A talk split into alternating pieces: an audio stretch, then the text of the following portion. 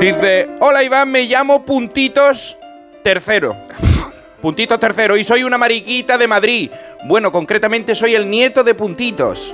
Mi abuelo Puntito primero, mi padre Puntito segundo y yo Puntito tercero. Y ya paro porque esto parece 100 años de soledad de Gabriel García Márquez. Con Aureliano Buen Día. Y hago hincapié en mi nombre porque tiene relación con vuestro programa y con un niño bondadoso llamado Tiago. Él, él, junto a sus amigos, salvaron a mi abuelo en el recreo del comedor del colegio. Pues resulta que otros niños habían pisoteado a mi tatarabuela Josefina. La tatarabuela Josefina, que ellos la pisaron. Y habían dejado eh, a- eh, al que en aquel momento era un joven mariquito, que huérfano, herido. Por suerte, Tiago y su amigo el mariquitólogo vieron la escena y se apiadaron de él. Le hicieron una casa de hierbecita y dejaron a mi abuelo reposando de la tragedia y de las heridas. En lo que dura un recreo, cambiaron el destino de mi familia.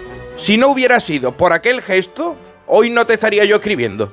Mi abuelo se llamaba Severino, en verdad. Pero Tiago los rebautizó como puntitos y en honor a aquellos niños bondadosos, mm, no solo se dejó el nombre, sino que además le pusieron a mi padre el mismo. Y yo esta primavera, cuando nazcan mis chiquillos, porque a mí también me pusieron el mismo nombre, les voy a llamar en honor Tiago Puntitos a todos. Voy a tener lo menos 200, 300 este- este- esta primavera y le voy a poner a todos Tiago Puntitos. Así cuando me pregunten por qué les puse ese nombre, les diré a mis chiquillos, pues entra en Mariquitube y busca el vídeo de 6 de Mariquita, by Tiago, en el canal de Mascotube de Comer Perro y el Gato.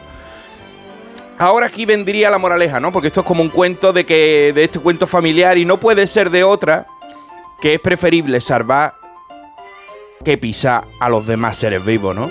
Generaciones de bichitos te van a estar siempre agradecidos hasta que te hagan mayor. Se despide de vosotros, puntito tercero, la madriquita madrileña agradecida. Qué bueno.